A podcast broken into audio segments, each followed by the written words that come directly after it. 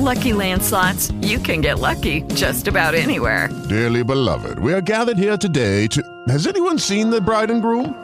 Sorry, sorry, we're here. We were getting lucky in the limo and we lost track of time. No, Lucky Land Casino, with cash prizes that add up quicker than a guest registry.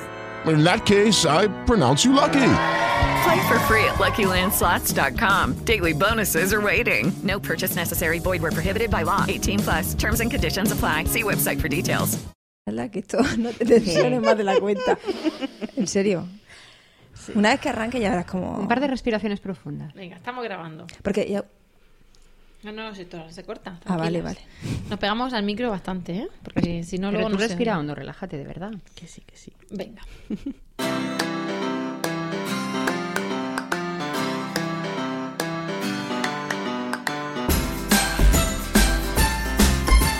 Bienvenidos a Lactando, capítulo 8 del 20 de marzo de 2015.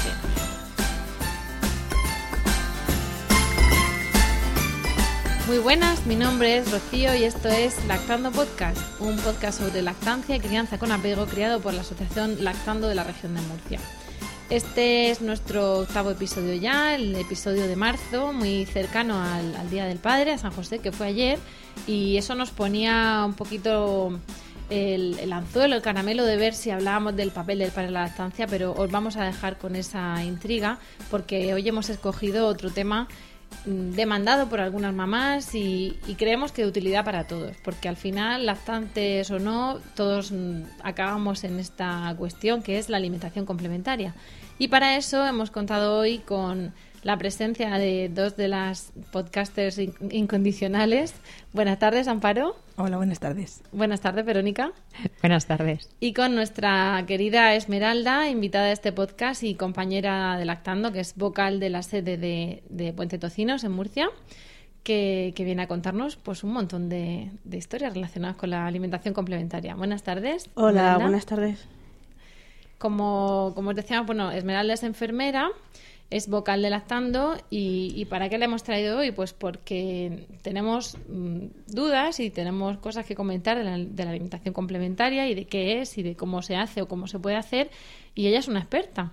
De hecho, mm, junto con otra compañera nuestra que se llama Elena, va a dar una, una charla formativa y cuéntanos eh, cuándo va a ser, si se sabe, de qué va a ir, lo anunciaremos en otros podcasts. Cuéntanos un poquito. Pues verás, eh, Rocío, esta experiencia, la de la alimentación complementaria, como bien has dicho, es una experiencia por la que van a pasar todas las mamás mm, antes o después y como genera muchísimo debate, muchísimas dudas y también es muy distinta dependiendo de cuál, cuál sea la situación de cada una de las mamás, eh, ya hemos hecho eh, en el año pasado una serie de talleres de alimentación complementarias y como vemos que hay muchísima demanda, volveremos a repetirlos en lo que es el primer semestre de este año. Aún no tenemos muy claro si será en torno a finales de abril o principio de mayo, pero si, vais poco a poco siguiendo nuestra página web, veréis que con bastante anticipación iremos colgando las posibles fechas para que os podáis a- ir apuntando. En deciros que como son tantísimas las mamás que se suelen apuntar, generalmente se hace incluso una segunda convocatoria. O sea que tranquilas, que, Que entre llegamos. todas conseguiremos que la, la información llegue a, a donde debe. Muy bien, pues estaremos pendientes y, os informaremos a todas de cuándo va a ser esa, ese taller o esas dos convocatorias de taller. Pero bueno, eso va a ser para hacer un, un desembarco más profundo en, en la materia, pero hoy, pues por desgracia, igual que nos pasa en otros podcasts, tenemos poco tiempo porque no queremos que esto sea una cosa de, de- de escuchar durante varios días, sino algo que la mamá recién parida se puede poner un momentito a escuchar, o la embarazada, o el papá. Y bueno, para eso queríamos dar unas pinceladas de lo que supone la alimentación complementaria y porque además mm, seguro que vamos a tratar en otros podcasts eh, estos temas, porque hay, hay cuestiones que son de mucho interés y, y hemos entendido que, bueno, que haremos otros especiales, ¿no? Y, y bueno, vamos a centrarnos en este tema, Esmeralda, porque la alimentación complementaria mm, suena así como un poco técnico, el, complementario de qué, esto cuando se da, empieza a contarnos, porque hasta ahora les hemos hablado a nuestras oyentes de que la OMS recomienda seis meses de lactancia materna exclusiva. Y sobre esto también hablaremos, ¿no? Sobre esa... Y a Sí. partir de ahí, ¿qué pasa? Pues a partir de ahí pasa lo que la mamá o el bebé quieran y decidan, ¿vale? Normalmente se aconseja que haya eh, lactancia materna exclusiva hasta los seis meses, seis meses cumplidos, o sea que sería en torno al séptimo mes de vida del bebé, cuando habría que comenzar a plantearse si se le puede ya introducir algún que otro alimento. Incluso en eso no terminan de ponerse de acuerdo todos los pediatras hoy por hoy. Porque como bien dices, hay una serie de recomendaciones que nos van a dar la Asociación Española de Pediatría, eh, que dice que debido a la gran diversidad de niños y las carencias que puedan tener en alimentos, como consenso, a partir de los 6 se le puede introducir otros alimentos, pero que hay bebés que incluso hasta los 12 meses de vida pueden mantener una lactancia materna exclusiva sin sufrir carencias. Eh, una vez llegado al punto de los seis meses, puede haber algunos déficits en los niveles de hierro y, por lo tanto, habría que comenzar a ofrecer a los niños algunos alimentos que sean ricos en, ese mineral. Y fíjate que te digo ofrecer, no obligar. Y, y corrígeme si me equivoco, pero el tema de los seis meses es porque a veces nos vienen mamás, que también hablaremos, ¿no? Cuando hablemos de la incorporación al trabajo, eh, también lo de los seis meses parece que es relativo, sobre todo si luego escucháis la segunda parte de nuestro podcast, porque según el pediatra que nos toque, pues tendremos unas pautas otras de alimentación. Lo de los seis meses tiene un fundamento biológico que tiene que ver con la, con la absorción de las membranas intestinales, ¿no? El- la maduración de los intestinos del bebé y el grado de absorción de las sustancias que hace que precisamente no se le deba dar alimento que no sea leche materna, ¿no? Sí, antes de los seis meses hay una gran cantidad de niños que no están preparados para asimilar otra cosa que no sea leche materna o leche de vaca debidamente modificada para bebés. Eh, si se le ofrece algunos alimentos, se puede aumentar eh, la intolerancia que, que tienen algunos niños a, a dichos alimentos. Pero lo que realmente nos va a marcar eh, el punto de inicio de, la alimentación complementaria es eh, el que los niveles de hierro sean los correctos. ¿Cómo sabemos que los niveles de hierro son correctos? Pues supongo que mm, aquellas mamás que hayan optado por un pinzamiento tardío del cordón tendrán más reservas de hierro eh, almacenadas en su bebé al dejar que esa sangre haya sido totalmente reabsorbida y esos bebés tendrán menos problemas de carencias. Pero como no sabemos en muchos casos si el pinzamiento del cordón ha sido eh, tardía o ha sido precoz, habrá que intentar que ningún niño, por muy precoz que haya sido el pinzamiento, se quede corto de hierro. Por eso se ha dicho que mm, los seis meses es la fecha en la que vamos a intentar introducir alimentos, pero siempre observando también que ese niño esté preparado, porque no solamente se le ofrece en función de la edad, sino que hayan aparecido ya una serie de, de signos que nos animen a seguir dándole algo de, de comer. Sí, porque, porque muchas veces es verdad que parece que es que las madres están esperando a que, que se cumpla el mes 6 y al mes 6 y el día 1 ya tengo que empezar a meter, ofrecer otra día. serie de alimentos, ¿no? Que, que, que no tiene, que es importante que, que maticemos eso aquí, que no tiene por qué ser así, que hay que observar también el, cómo está ese bebé, su desarrollo, su, bueno, su interés, ¿Y qué imagino, signos son ¿no? los que tenemos que tener en cuenta para...? Pues lo más importante es que el bebé muestre interés por la comida. No solamente que la abuela muestre interés por meterle la cuchara a la boca a su nieto. Es el bebé el que tiene que mostrar Exacto. interés. El bebé es el que tiene que mostrar interés. Y para eso muchas veces tiene que estar el bebé delante de la comida Si de los tú- mayores, ¿no? Efectivamente, si tú al bebé lo animas a participar contigo en el momento de la comida, observarás si está interesado por la comida o no. ¿Pero por qué? Porque va a intentar alcanzar tu plato, porque meterá tu mano dentro de la comida, porque empezará a desarrollar cuando su psicomotricidad fina.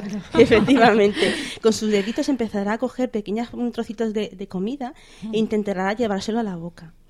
Eh, los niños que están preparados para empezar a comer se suelen mantener erguidos y sentados por sí solos. No hace falta ponerlos ni en trona ni ningún aparato extraño que los mantenga sentados. Luego hay un- una cosa muy importante, y es que hay muchas mamás que nos refieren que el bebé escupe la comida, que es que como si no quisiera comer, porque coge y cuando le metes la cuchara, la expulsa con la lengua. Bien, eso se llama reflejo de extrusión, y es un reflejo muy importante que lo que hace es mantener las fosas y lo que es la cavidad oral del bebé limpia, para que el bebé no sea tragante con todo aquello que introduce en ella a la hora de explorar. Eh, un niño que todavía sigue expulsando con la lengua las cosas fuera, a lo mejor todavía no está preparado para ofrecerle grandes cantidades de comida en serio. Simplemente... ¿Cuántas papillas habéis visto que la madre mete la misma cucharada Eso. cinco y seis y siete Y veces? el cogerlo del babero Porque, y... porque nosotros somos de, de esa etapa, ¿no? Vamos, las mamás modernas, ahora también, pero las mamás, las que ahora somos mamás, somos de que a los tres meses la papilla de frutas y, y corriendo. Entonces, un bebé de tres meses, de cuatro meses, ese reflejo lo tiene todavía en pleno apogeo. Pues eso es. No, la imagen que tú refieres, que es que me río, pero es que es cierto. La imagen esa de ese bebé lanzando la comida fuera, la abuela o la mamá recogiéndola con la cuchara derecha, izquierda, para adentro otra vez. Venga, el babero. Eso es una señal importantísima de que el bebé todavía no está del todo maduro para poder comer. También es importante que nos muestre sus señales de apetito y de hambre, porque mm, a un bebé que no se le respeta y se le obliga a comer sí o sí toda la cantidad que tú tienes en el plato, eh, le puedes estar deformando lo que es su sensación de saciedad y puedes dar a largo plazo eh, problemas de obesidad y de control del apetito. O sea que tampoco hay que obligar a comer a un bebé porque te puedes encontrar con grandes problemas. Luego también, corrige, corregidme si me equivoco, eh, pero yo entiendo que, que el alimento principal de un bebé hasta el año es, es la leche, ¿no? La leche, principalmente la leche materna, si es posible, y si no, pues leche, leche artificial, ¿vale?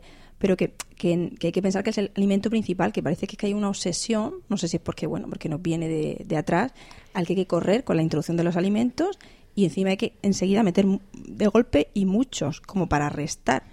Y, y por el, Por eso tantos destetes Precoces. al final medio dirigidos, porque acaban llenando al nene o a la nena de, de alimentación Sí, sólida. pero lo, lo- lo comentaba porque, claro, teniendo, si uno entiende que, que el alimento principal es la leche, que tampoco hay que obsesionarse el primer año con meter grandes cantidades de, de otro alimento diferente. Por eso, en fin, eh, matizarlo un poco también para las que nos están oyendo. Correcto, Amparo. Yo es que es una cosa que, bueno, nuestros talleres de alimentación complementaria vienen enfocados en dos días, porque la primera parte la solemos dar enfocada a lo que es la teoría, ¿vale? Lo que debería hacerse. Y la segunda parte va enfocada más bien a la práctica, aquello que nos encontramos, ¿no? Entonces, mm, solemos pedir a las mamás, en el caso de que ya hayan comenzado a ofrecer otros alimentos a sus bebés que no sean leche, a que traigan las hojas, en el caso de que las tengan, del pediatra para eh, ver qué es lo que se les está aconsejando. Mm, De eso en, es muy en la curioso. segunda parte vamos a hablar de eso. Es muy- Ponemos ahora aquí el caramelo. Es muy curioso porque casi, casi, casi en el 95% de los casos observamos que esas With the Lucky Land slots, you can get lucky just about anywhere. This is your captain speaking. Uh, we've got clear runway and the weather's fine, but we're just going to circle up here a while and uh, get lucky.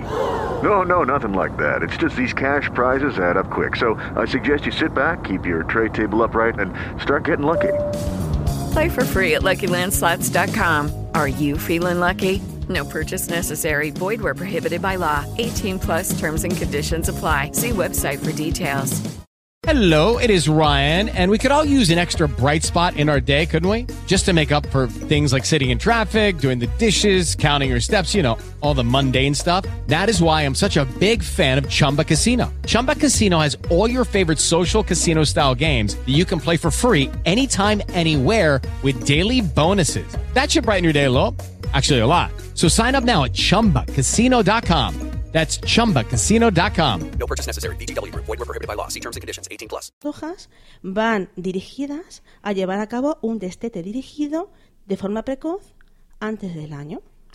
Y además, eh, lo que muchas veces llama la atención es que sustituimos una toma de lactancia por una papilla de frutas o por... Sí, Vamos, que- lo que yo diría, poner a régimen. Y que vienen padres, efectivamente, Sí, efectivamente, porque sabemos que la leche tiene más calorías y más grasas. Y que vienen madres preocupadas porque además, también hablaremos, es que nos estamos, no, nos, nos pueden las ganas, pero hablaremos en la segunda parte de cómo Sí. son esas pautas. No, no lo voy a contar ahora, voy a saltar la, la- lo que iba a decir y ya lo diré. y no voy a reventar antes. Eh, yo creo que la, la cuestión es ver precisamente las palabras. Introducción de alimentación complementaria. Introducción porque es mm, no es meter con un calzador, sino ir ofreciéndole. Y alimentación complementaria a qué? A la leche. Entonces, si una mamá, con independencia del método que elija de introducción de alimentos, lo hace así, pues al final el niño tendrá leche seis meses y leche con cositas seis meses. No cosas con un poquito de leche de vez en cuando. Claro. Eh, los consejos deberían ir encauzados a lo que recomienda hoy por hoy eh, los organismos oficiales que ya hemos hablado tantas veces, ¿vale? Eh, la Asociación Española de Pediatría aboga por una alimentación perceptiva.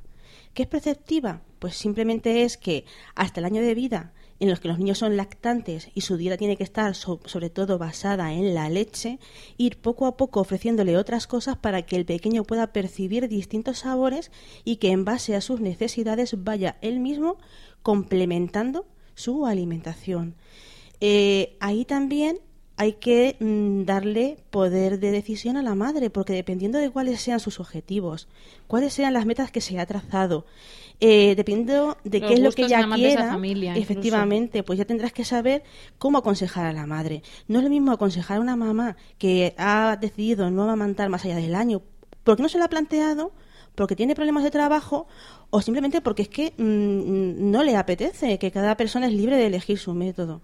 Eh, pues a esa mamá se le orientaría de una forma distinta a aquella mamá que quiera alimentar de, eh, a su hijo con lactancia materna de forma exclusiva durante los primeros meses de vida y opte por eh, intentar ah, llegar a una lactancia materna mm, prolongada. Mm, La mejor manera de destetar a un niño antes de los dos años es seguir las indicaciones que la mayoría de los pediatras nos recomiendan a día de hoy, por, por desgracia. Como bien dice el nombre, alimentación complementaria, los alimentos que se ofrecen al bebé deberían complementar una toma de leche, como bien hemos estado indicando durante todo este podcast. Eh, complementar significa que primero se le da la leche, a continuación se le da el alimento y para asegurarte realmente de que está bien cubierto sus necesidades calóricas, como bien ha indicado Verónica, vuelves de nuevo a repetir otro poquito más de, de teta, un poquito más de leche y así nos aseguramos de que ha tomado algo eh, para experimentar, para complementar, pero se ha quedado bien lleno del alimento principal que es el que le va a dar realmente la energía y, el combustible para, para crecer. Y además, precisamente porque la lactancia materna, la leche materna es tan estupenda, el hecho de que se dé la- el alimento sólido acompañado de leche hará que la absorción de esos nutrientes sea distinta a que si se lo das solo, exclusivamente aislado. Y la, eso hará pues que luego redu- eso redunda en, en menor riesgo de alergias, en una mejor asimilación, una mejor tolerancia. Todo estupendo. Eh. La lactancia materna siempre va, a- además de ayudar a absorber los nutrientes, a minimizar los riesgos de hipersensibilidad a determinados alimentos. De tal manera que incluso organismos oficiales han aconsejado que el gluten debería convivir al menos dos meses con la lactancia materna. Incluso se ha llegado a adelantar un pelín la fecha de introducción del gluten de los 8 ha pasado a los 6 meses para poder de esta manera asegurarse de que conviven al menos dos meses leche materna y gluten. Porque aunque el niño sea celíaco, el grado de celiaquía y las complicaciones que puede tener a posteriori se van a minimizar mucho se si reducen, ¿no? conviven, efectivamente. Eso, eso es una de las cuestiones, eh, nos alegra que haya sacado el tema porque es una de las cuestiones que, que queríamos comentar a la hora de ver eh, tipos de introducción de alimentos, de, o sea, tipos de formas de introducirlos, pero digamos que hay unas pautas eh, de las que no se debe nadie salir. Por ejemplo, igual que eh, tú puedes, eh, hay dos, dos métodos sobre todo, ¿no? Pero en ninguno de los dos, por ejemplo, debes darle un cacahuete a un niño. No, porque se puede atragantar, porque puede tener una alergia, porque es muy alergénico. Vale, pues eso es, digamos, una norma universal, por decirlo así. Igual que al principio no le debes dar sal o grandes cantidades de sal, ¿no? Pues eso, digamos, que es otra norma. Luego ya hay variables. Y precisamente una de las cuestiones que te iba a preguntar era el tema de la introducción al gluten, porque según cada pediatra, pues se mete hasta los 10 meses, 9 Sí. meses, y ahora se recomienda entre los 4 y los 7. Ujú. Pero claro, estamos diciendo que la OMS dice 6 meses solo teta. Ujú. Eh, Tenemos de los 6 a los 7 para dar gluten, pero siempre y cuando se acompañe de la estancia materna al menos dos materna, meses. Efectivamente. Son evidencias, además, lo que estamos comentando, Sí, sí, que, sí, que precisamente esto- de la teta está muy bien. No, es que hay datos que dicen que, que Sí, esto hay funciona. son- son evidencia científica eh, que atesora esto que estamos comentando. Mira, el que las cifras varíen entre los cuatro y los seis meses es algo histórico que algún día deberíamos aquí plantearnos tal vez el por qué nos aconsejan dar cada tres horas, el por qué solamente diez minutos, el por qué a partir de los cuatro meses. Te vendrás Esmeralda ese día cuando la. Vamos, no lo dudes, porque es que es una cosa que es que es increíble lo que está influyendo en las siguientes generaciones, porque eso tuvo su momento y tuvo su porqué, pero está influyendo de forma muy negativa en el presente. ¿Vale? Entonces, como hay Arrastramos todavía tantísimo, eso arrastra la cultura del biberón, eh, es Devastadora. un tupido velo. Sí, es intensa. Ya hablaremos Bueno, en otro podcast. Pero Yo- a lo que A mí sí me gustaría puntualizar una cosa. Eh, estamos hablando de, de determinados meses. De, claro, eh, tú vas a la consulta del pediatra y él pues te hace una pregunta de, de tus estilos de vida, si ¿no? de pediatra vamos a hablar luego. No, no, pero no, no era el tema del pediatra. Era el tema de yo quería apostar un poco por el sentido común. O sea, hay papás o hay abuelas o hay familiares que tienen mucha, parece que tienen mucha prisa en meterle comida. No lo, no lo consideran ya complementario, sino Voy a decir esto se lo doy yo. políticamente incorrecta, que es que tienen muchas ganas de darles ellos la comida. Ahí voy. Entonces, yo quería hacer un llamamiento al Las sentido queridas común. madres y las queridas suegras da mucho gusto dar la papillica y las tetas se las tiene la mamá. Y aquí Pero es que tenemos- crucifique quien quiera. toda una vida para darle a ese crío de comer las veces que haga falta, para acompañarlo en otros momentos y yo a- apostaría un poco por el sentido común, que a veces es el que menos común es es. menos común, sí. En el sentido de decir, tenemos unos dos meses de darle importancia a esa lactancia materna, a ese vínculo de esa mamá con ese bebé, dejemos a la mamá con el bebé y lo demás que sea experimentar, que sea probar, que sea lo que el bebé vaya pidiendo. Y todas esas manos de ayuda pueden ayudar de otra manera, Efectivamente. pero no necesariamente metiéndole una cuchara o dándole un tenedor.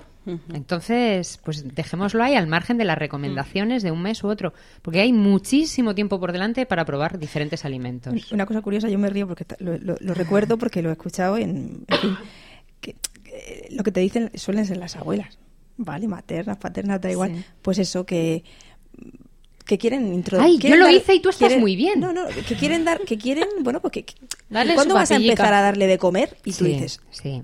con perdón. Y, y- está, Lleva comiendo seis desde que meses, nació. ha crecido gracias a la leche que le estoy dando, como que cuando me empezar a darle de comer. Bueno, pues yo me imagino lo tienen integrado así, si no lo ven, porque la leche materna no se ve, No se es el ve. problema que tiene, pues bueno, pues ella... Son ganas en de disfrutar de nieto y, y cultura que llevamos arrastrando.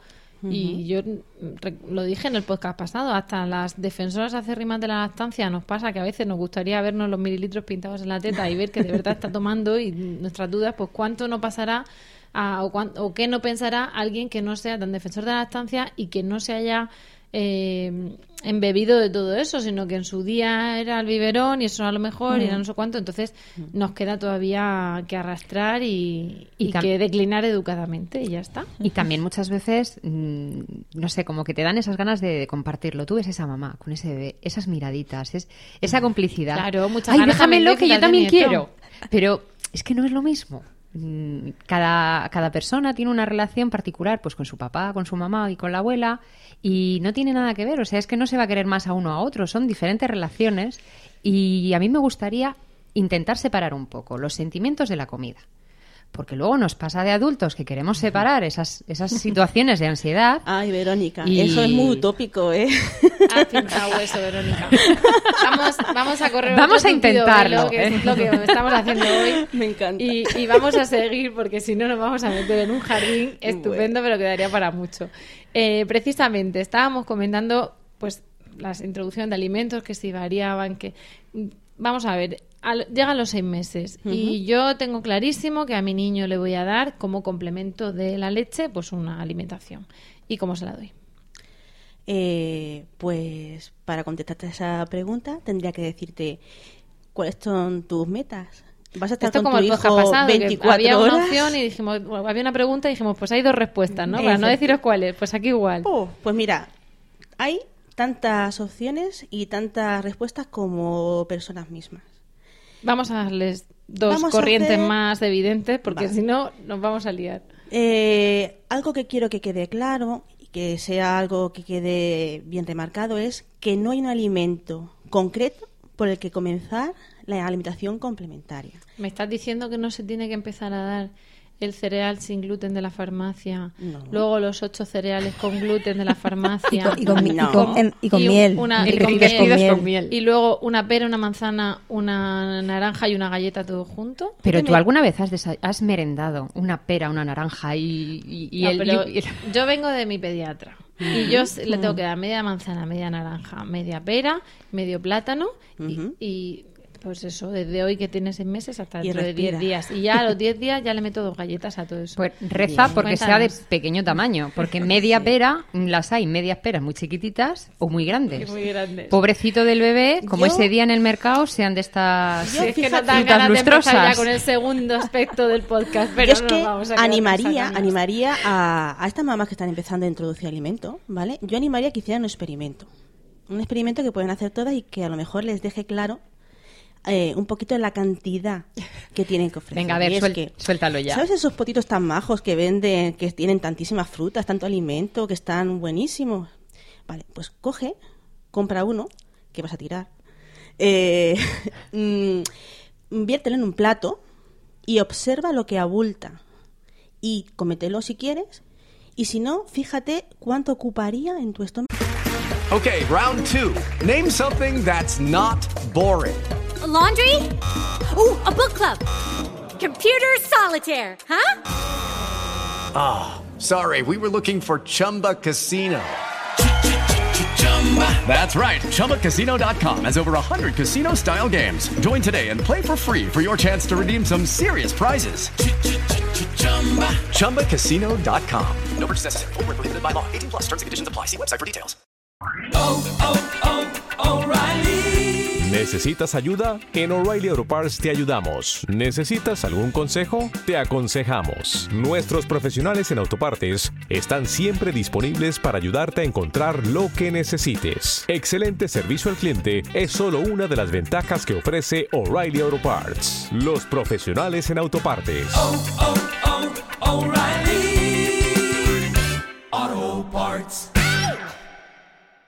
Hago eso que le vas a ofrecer tú a tu bebé. Los más pequeños son de 125, pero es que lo normal es que lo ofrezcas de 330, ¿vale? Tú ten en cuenta de que tu tamaño, tu estómago, es el de un adulto y que tu bebé tiene seis meses, ¿vale? In- intenta intuir cómo se sentiría tu hijo si le intentaras meter en su estómago toda esa cantidad de comida. Pues eso ya nos como hace... si tú te metes un litro de algo. Pues más o menos. Tú imagínate ¿eh? Eh, cómo se quedaría tu estómago. Lo primero es que no creo que el bebé sea así como así capaz de meterse tanta cantidad, sobre todo después de haber tomado su, su pecho. Porque estamos hablando de complementar una toma que está mm, eh, concentrada y que está ajustada a sus necesidades en cuanto a proteínas y a calorías, ¿vale? Porque sustituir una toma de fruta que es vitaminas y pocas calorías y eh, lo que puede hacer también es que se nos frene en el crecimiento, ¿vale? Hay que tener cuidado con eso. Eh, eso en eh, lo referente al- a la cantidad. Hay que ser un poco consecuentes en función de cómo sea el niño y de lo que más o menos creas que puede él pedir, pues voy ofreciéndole poco a poco para así ir aumentando las raciones y que no sea al contrario. ¿Y qué le vas a ofrecer? Pues lo que tengas por bien consumir en casa. Si tú eres una defensora de lo que es las frutas, las verduras y demás, pues es normal que de las primeras cosas que tu hijo le ofrezcas sea precisamente fruta, verdura y todas las cosas que tienes a tu alcance. Y se le Por puede ofrecer ejemplo, casi de todo, ¿no? Al principio. ¿De qué no le podemos ofrecer? Lo ideal sería evitar alimentos eh, como pueden ser los frutos secos, como puede ser la soja que no esté debidamente tratada. Eh, hay algunos autores que aconsejan también espaciar un poquito lo que es el pescado, el huevo, los derivados lácteos. Aunque verduras en de teoría, eh, sí, lo- eh, los que son también muy ricos en nitratos, acelgas, espinacas, las famosas mm, zanahorias, También sería buena idea limitarlas un poquito, al mismo tiempo que el nabo. Mm, Son verduras que, aun no siendo perjudiciales, sí que crean demasiado nitratos que hace que los riñones mm, no funcionen. Trabajen de un más. poquito, efectivamente. Pero entonces, si yo no le puedo poner espinacas, no le puedo poner nabo, no le puedo poner eh, zanahoria, no le gusta el puerro porque parece que le hago sabor, que hago patata. ¿Patata judía? Pues mira, si tú optas por empezar a ofrecerle algo de, de verdura y algo... mm, Es que la verdura, mira, las verduras son muy buenas, pero son eh, mm, mm, alimentos que se requiere una gran, un gran volumen de ese, de ese alimento para poder tener un aporte calórico suficiente. Es complemento cuando ya está metiendo carne o pescado. Efectivamente, lo ideal sería meter un alimento que fuera concentrado y que fuera rico en nutrientes y en calorías. Entonces, si tú optas por meterle algo de, de cereal, puede ser un poco de... Puede ser el cereal de la, de la farmacia, como tú dices. Podemos optar por el cereal hidrolizado, que se puede reconstituir con leche materna, o con agua, o con caldo, o con zumo de frutas. ¿Vale? No hace falta solamente darle un biberón de leche eh, artificial con cereales, sino que tú puedes hacer tu propia pastilla, en tu propias pastillas, mm, perdón, ¿Papillas? Papillas. Tú puedes hacer tus propias papillas en la cantidad que tú consideres oportuno. A lo mejor puedes hacerle medio vasito de los de café y eso puede ser perfecto complemento de lo que tú le quieras ofrecer. Si tú tienes una noche un hervido, tú puedes sacar un trocito de patata de ese hervido eh, y con el tenedor chafarlo hasta conseguir una textura más o menos suave y ofrecerle un poquito de esa patata. Pero también puedes coger y como tú estás comiendo en casa a mediodía, te pelas una manzana y como tu hijo está cerca de ti, está en tu regazo, eh, sin soltar el trozo de manzana, ofrecérselo al niño para que el niño sea el que muerda y roa esa manzana. Y lo mismo. Eso, una, una gran amiga mía lo llama comer a lo vikingo. pues esa amiga Porque tuya. es darle el trozazo de manzana Sí, y- señora. o el trozo gigante de patata o de pechuga de pollo, Pues ¿no? hasta eso tiene nombre. ¿Cómo se llama eso? Eso se llama Baby Lead Winning y es una corriente estadounid- estadounidense que está muy de boga, porque ahí sí que se respeta de forma perceptiva las necesidades del niño. Yo para eso haría una puntualización.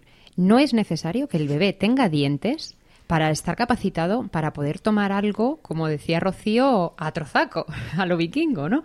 Eh, con las encías ellos son capaces de ir desmenuzando el, el cachito de alimento hasta hacer, hasta que se queda como una pastita en, en su boca y son capaces de digerirlo. Hay muchas familias que piensan que como sus hijos todavía no les han salido los dientes, no les pueden dar cachos. Y cuando se descuidan, tienen un trozo de pan y lo han sabido manejar perfectamente. Entonces, para poder hacer el baby led winning que decía Esmeralda, pues tener en cuenta eso, que realmente los bebés no trituran con los dos dientes que les salen adelante, sino con toda la encía que... Los dientes sirven para cortar, pero ellos muelen con la, con la encía. Eso es. Mm, So- a mí sabéis que me gusta porque pienso en la que, como todas, ¿no? Pero Para estoy pensando ahora mismo en la que nos está escuchando. No, no, no, la, la- la que nos está escuchando. Por hacerle un breve resumen, un esquema. Yo, madre, eh, tengo mi hijo que va a cumplir enseguida seis meses y voy a empezar a introducir otros alimentos. Pero, mm, como habéis, comentado, que no tiene por qué ser el mm, día siguiente al cumplir los seis meses, ¿qué tres cosas tengo que observar o qué cuatro cosas tengo que observar en mi hijo que me puedan indicar que está preparado para, para esa introducción de alimentos? Una podría ser, por ejemplo, lo que has comentado, que no tuviera ya ese reflejo que has dicho, ¿no? Correcto. Sí, señor. ¿Alguna otra más? Que Lo digo para la que nos esté escuchando, que pueda observar a su bebé y diga, bueno, pues lo veo Que preparado no lo motivado, veo. por el que tenga Sí. interés en la comida. que te sea capaz de comunicarse contigo, de poderte decir cuándo quiere o cuándo no quiere, o bien con la cabeza, o bien con la expresión, con la Y que mirada, para no sentado, forzarlo. Porque también eso hace que no se, luego no se atragante, ¿no? Que mantenga la verticalidad en eso. y que manifieste interés por la comida. Hay bebés que cuando no están preparados o tienen una, una pequeña hipersensibilidad a determinados alimentos, se ha visto que tienen un total desinterés por la comida. ¿Vale? Entonces esos son los cuatro puntos claves que dices que hay que observar. Que ya no expulsen con la lengua la comida fuera, que se mantengan más o menos erguidos, que puedas comunicarte con él para poder ver hasta qué punto tiene hambre o ya está lleno y eh, el que muestre interés por la comida. Y entonces, una vez que ocurre eso, tenemos que decidir si vamos a darle molido o a lo vikingo. Pero eso ya madre es mía. una opción que tiene que ver la madre. No es o ahí no puede de elegir claro. ni la suegra ni el pediatra. Eso es una cosa que tiene que tener clara la madre. Si quiere realmente hacerlo a la vikingo, si quiere realmente solo papilla o si le apetece convivir con eh, las dos. También ¿no? dependerá si el bebé va a estar al cuidado de algún cuidador y quieres que en ese rato no haya experimentos y los experimentos los haces tú Ahí está. cuando llegas a tu casa o si quién va a limpiar el baby del weaning porque es una cuestión muy favorable pero no es la más limpia de todas Pero es que para esas Eso cosas sí. hay truquillos. Sí, que sí, pero que decir en el que- taller que son de las cosas que cada uno tiene que entrar a valorar. Entonces, hoy a que venimos, pues a contar lo que puede, lo que puede hacer una, ¿no? Luego ya que, que haga lo que le convenga. También, pues tenemos que tener en cuenta a los papás o a quien le vaya a dar la comida, si son los abuelos o la guardia o lo que sea, porque son también las personas que al final pues tú vas a dar la comida, pero la van a dar a su manera, ¿no? Y fíjate que yo también haría otra puntualización más. Eh, generalmente, cuando entra una consulta eh, sobre alimentación complementaria, además de preguntarle a las mamás por cuánto tiempo les gustaría amamantar eh, y qué tipo de alimentación desean llevar, muchas mamás no saben que pueden optar por un baby lick weaning o por una alimentación com- complementaria Pero como porque tú partes del hecho de que en la consulta te van a preguntar qué alimentación quieres llevar. es que ellos lo que hacen es preguntarnos eh, qué es lo que le pueden meter, cómo se lo pueden meter, y yo les pregunto, ¿qué es lo que quieres tú? ¿Y qué vas a hacer a partir de la introducción de alimentos? Porque no es lo mismo tampoco una mamá que se va a ir a trabajar fuera de casa, que dentro también trabajamos, pero yo lo que me refiero con trabajar fuera de casa es reincorporarse a su ámbito laboral. No es lo mismo esta mamá que va a tener que dejar al bebé, se va a tener que separar mm, de él un determinado número de horas, que una mamá que va a poder permanecer 24 horas con el bebé. Y también, como habéis dicho muy bien, no es lo mismo que lo cuide una abuela, que lo cuide un padre, que solo tiene un bebé a su cargo, que el que vaya a ser cuidado en una guardería, que cada cuidadora tiene X número de niños. Entonces, por eso siempre hemos dicho que el tema de la- alimentación complementaria no se puede hacer de forma, se puede hacer genérico, pero que hay que tener muchísimo cuidado porque lo que le vale a una mamá no siempre le va a funcionar a otra distinta. Porque tiene circunstancias distintas, que al final es lo que, lo que hay que valorar, las circunstancias. Yo creo que en, esas circunstancias es donde nos vamos a meter y esta vez sí, en ese segundo tema, porque precisamente, eh, como comentabas, que no es lo mismo lo que ocurra si la mamá se va a trabajar fuera, de estas pautas que has dado, aunque profundizaremos otro día, sobre todo lo que es qué alimentos se suelen introducir primero y cosas así, pues claro, no es lo mismo una madre que va a estar X horas fuera y entonces al llegar se va a poner a dar teta, que incluso además el niño puede hacer lo que se llama una huelga de lactancia, que es que no mama mientras, o sea, no come nada mientras está la madre fuera y luego recupera el tiempo perdido. Y o no, o que incluso sin huelga de lactancia, mientras la madre está trabajando, el niño coma lo que le den los cuidadores, o sea quien sea, sea guarde, abuelo, padre o quien sea, y al llegar tome teta. Entonces, claro, al llegar no se va a encontrar con que entonces la mamá le da papilla de frutas y le quita otra toma, sino vamos a tomar teta y ya tendré tiempo de tomar fruta o tomar pollo o tomar lo que sea de la manera que hayamos convenido cuando no esté mamá. Entonces, ahí entramos en ese punto polémico y lo que vamos a hacer es una pequeña pausa, cogemos aire y nos vemos, nada, muy poquito tiempo porque se nos echa el tiempo encima, pero lo justo para terminar de soltar estas ideas. Ahora nos vemos.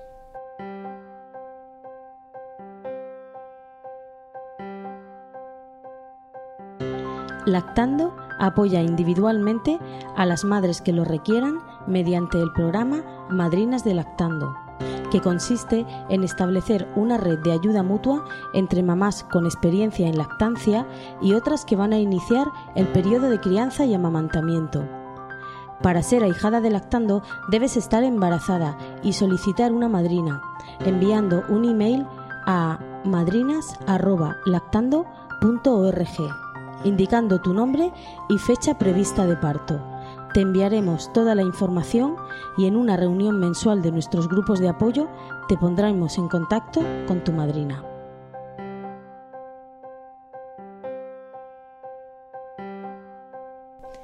Ya estamos de vuelta, hemos cogido aire, hemos cogido fuerzas y, empezamos a abordar rápidamente, porque no queremos eh, alargarnos demasiado y, y lo dejaremos también para otros podcasts.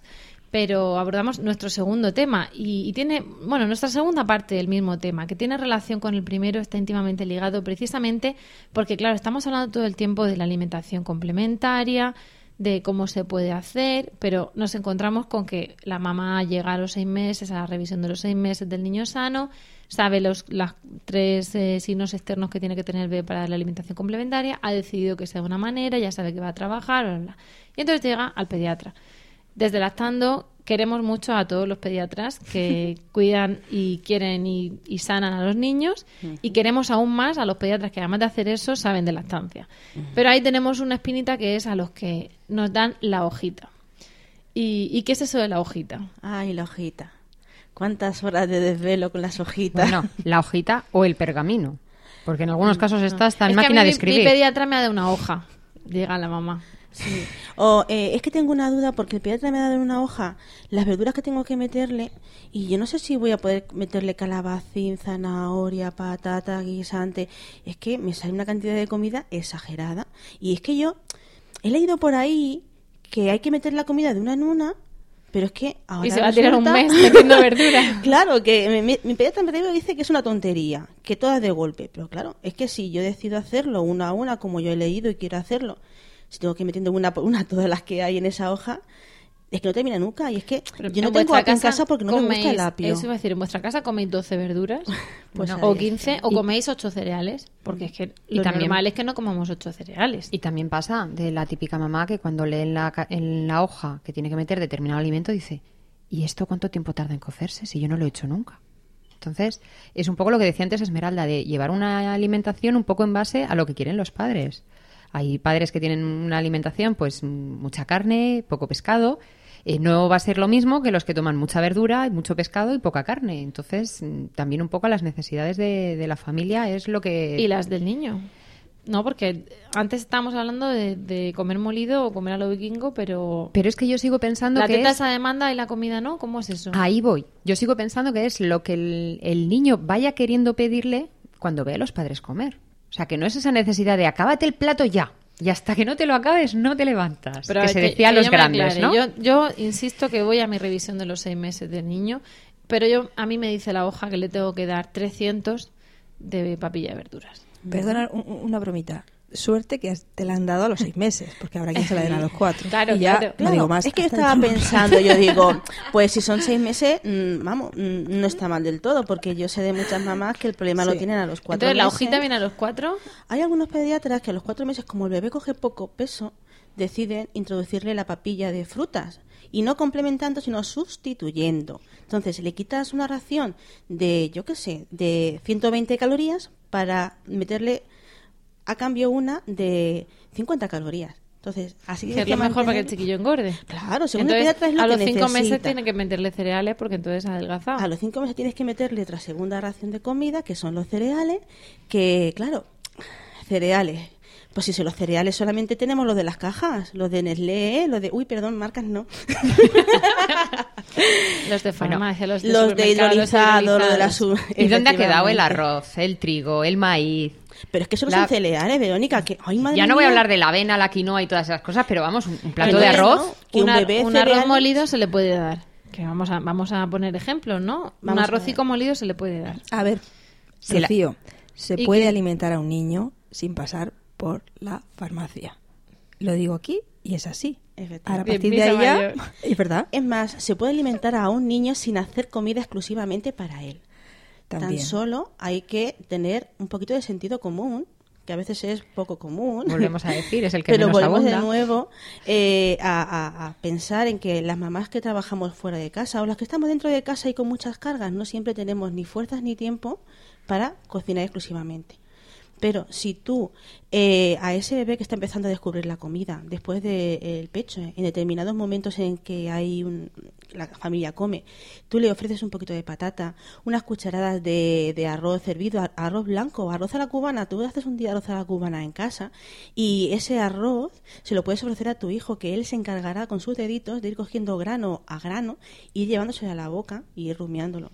Entonces se le puede hacer una papilla de arroz, que es papilla de arroz, no es papilla de ocho cereales. Hay una cosa Sin que miel. a muchas mamás les ha servido de ayuda y son unas texturas especiales de determinadas eh, legumbres y determinados cereales que se llaman sémolas.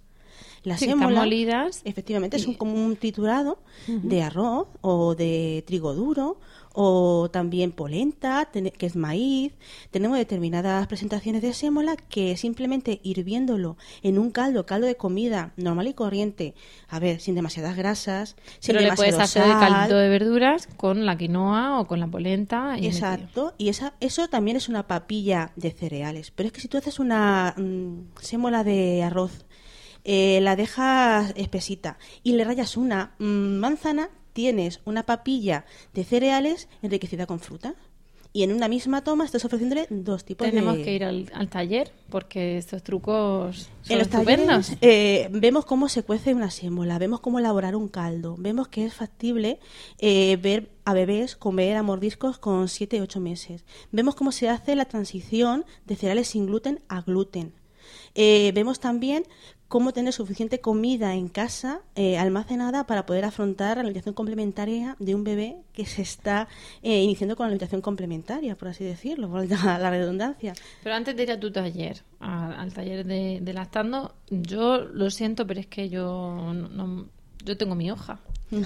Y en mi hoja me dice que la introducción al gluten es pues, con cacillos. Ajá. Con cacillos del cereal de Eso la farmacia. es si tú optas esa forma de alimentación. No, pero es que a mí eso es lo que me dice la hoja.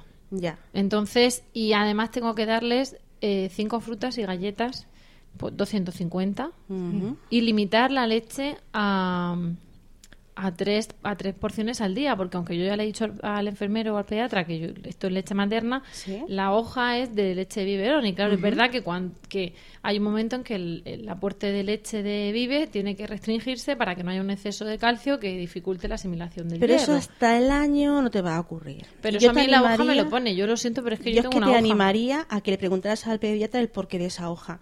Y en el caso de que no te quede claro y la respuesta sea porque lo digo yo, tal vez sería bueno pedir una segunda opinión o simplemente investigar un poquito. Y luego aquí, claro, es que a mi vecina le corresponde el pediatra de la, de la puerta al lado y ella tiene otra hoja. Claro.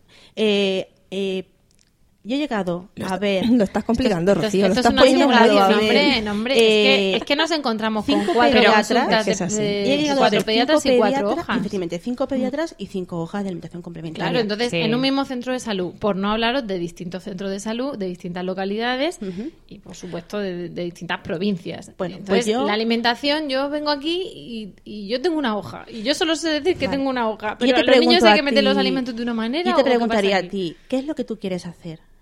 ¿Qué es lo que tú esperas de la lactancia? Eh, ¿Realmente crees eh, que tu hijo está preparado para introducirle todo eso? ¿Tú comes generalmente esas cosas en casa? ¿O a ti el apio como que no te hace mucho chiste? Pues mm, simplemente eh, sería cuestión de empezar a compaginar ambas cosas. A lo mejor sí se le puede empezar a meter alguna de esas cosas, pero siempre eh, haciendo especial hincapié en determinados alimentos que sí que son importantes. A lo mejor sí que podemos meterle algo de cereal, pero el cereal, como ya hemos dicho, no hace falta que sean cacitos. ¿Mm? Puede ser el arroz perfectamente, Pues como el arroz. Eh. ¿Cómo se hace la transición de no gluten a gluten? Pues a las abuelas les va a encantar esto, pero la mejor manera de probar que si un bebé eh, tolera bien el gluten o no es con un cuscurro duro de pan. Darle un trozo duro de pan que lo vaya royendo es la mejor manera de saber si lo tolera bien o no. Eh, hay que respetar a los pediatras, hay que pedirles opinión, pero también hay que contrastar los datos que nos dan. Y hay autores muy buenos españoles que nos pueden ayudar a la hora de decidir qué es lo que queremos hacer. ¿Dónde va a buscar esa madre información? Hombre, Primera idea, la Asociación Española de Pediatría. efectivamente, efectivamente. Tiene Con su un comité página de web, comité de lactancia materna y bueno, hay un foro ahí de, preguntas y respuestas para padres y también las preguntas, las 10 o 20 o 15 preguntas básicas que suelen hacer, las más frecuentes. En fin, que yo invito a las mamás que se metan ahí, que lo consulten porque verán, se van a quedar sorprendidas la mayoría porque van a ver que lo que le dice su pediatra en la consulta, pues la mayoría de las veces no suele coincidir ha quedado ya un tristemente con eso. obsoleto. La mayoría de las recomendaciones venían orientadas a niños de los 70 y desde entonces, aunque sí que se ha revisado en la página de la Asociación Española de Pediatría convenientemente, parece que ellos no han llegado del todo a reciclarse convenientemente. Y luego, pues lo que hemos dicho, hay autores muy buenos, como puede ser Carlos González, como su libro eh, Mi niño no me come, o como puede ser Julio Basulto, con Se me hace bola, o como eh, otro... otro Traeremos a Basulto, hablaremos con Basulto un Mm, día, eso estará a contarnos. bien. Y luego para Baby Led Winning, para aquellas que mm, opten por darle eh, a los bebés comida perceptiva en trozos y no triturados, yo les aconsejaría el Mi niño ya come solo de Gil Rapley. Eh, es un libro bastante completo que nos dan ideas y que nos va a hacer perder un poquito el miedo a darle comida entera, plan vikingo, a nuestros hijos. Bueno, Pero- al final estamos muy comedidas. Yo creo que nos estamos aplacando porque vemos que cada uno va a hacer lo que Lo que a cada uno le surja. Si al fin y al cabo se trata un poco de, de seguir el sentido común y de que lo que tú hagas con tu hijo sea decisión tuya. tuya. Es que no veas lo liberador que es para algunas mamás el confirmarles que efectivamente no tienen por qué meterle todo de golpe en la dieta de su bebé, según indica la hoja del pediatra, porque la mayoría de ellas, su instinto les dice que no es normal meterle 10 verduras juntas. Ay, el instinto, el instinto. Tenemos que escucharlo más. Pues lo que vamos a hacer es meditar estas ideas. Eh, hablaremos contigo, Esmeralda, en otras ocasiones, pero precisamente para, para darnos esa pausa, para meditar y para irnos a romper la hoja del pediatra, pues, o a utilizarla en lo que, nos, en lo que necesitemos. Nos vamos a, a romper Puntualizarla, digamos. Efectivamente, no, no te- ya hemos dicho que los queremos un montón, pero que hay cosas que Visión. vamos un, un poco más allá. Entonces, en ese, en ese lapso de tiempo, lo que vamos a hacer es meditar y preparar el siguiente podcast, porque el de hoy ya toca su fin. Así que nos vamos a despedir. Muchas gracias por el tiempo que habéis dedicado a escucharnos y esperamos de corazón que os haya resultado entretenido y utilidad. Ya sabéis que podéis contactar con nosotras por correo electrónico en lactando.gmail.com, en facebook.com barra lactando.murcia y en twitter como arroba lactandomurcia. Si queréis además compartir este podcast con más gente, podéis decirles que nos escuchen en nuestra web, que es lactando.org, o que nos busquen en Spreaker, iTunes o iVoox. Y también podéis encontrarnos en emilcar.fm, que es la red de podcast a la que pertenecemos.